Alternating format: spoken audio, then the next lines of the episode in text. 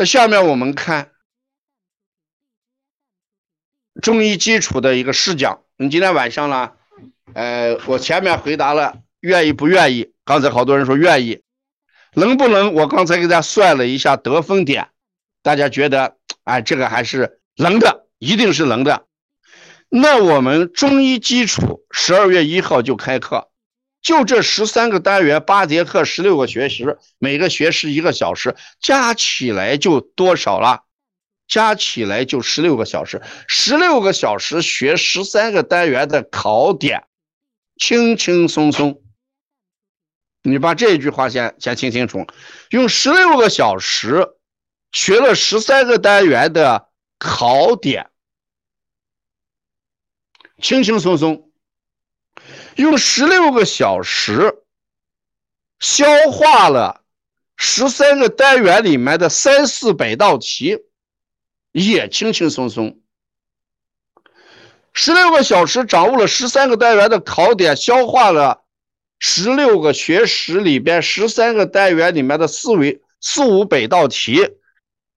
那将来考试的时候，中医基础的卷子上面只有四十分，四百道题我准备了四百道题，我只要四十分，有什么难度？你说有什么难度？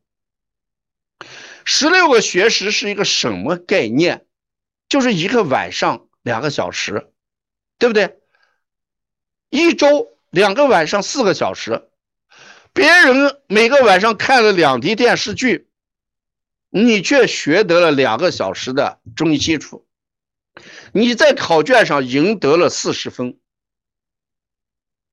这是最有智慧的智者的选择。一定是智者的选择啊！所以说，我们用两个小时，每天晚上用两个小时，一周花了两个晚上，一个月时间，我们就把中医基础的四十分囊括在胸，对不对？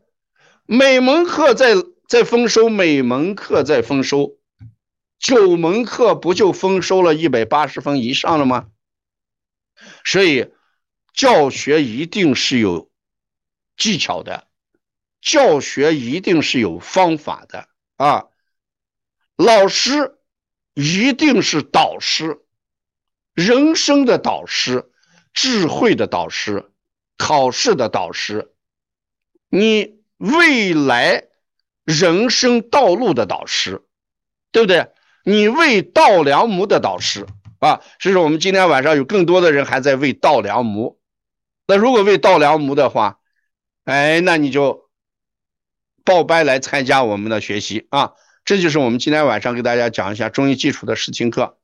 现在看考点一，这不是以考点为主导吗？中医第一个单元一共十三个单元嘛？第一个单元中医学理论体系的主要特点是什么？两个特点吗？一个特点整体观念，另外一个特点辨证论治，两分就得到了。这一单元就把分得到了，所以他考的时候就有几道题。人体是一个有机的整体，这是一个题。第二题以五脏为中心，以心为主宰。这每年都在考这样的题啊。我课堂上的题跟考题的难度是百分之百吻合，你不要担心说老师考这么简单，他就这样来考。人与自然环境的统一，人与社会环境的统，这不用讲都是知道什么意思吗？是不是？春夏秋冬，人就得病了吗？冷就得病，热也得病吗？与自然环境、与社会环境、人际关系、社会交往，是不是？社会的焦虑程度、社会的压力都是人得病的。所以这三个点还用理解还用讲吗？不用讲。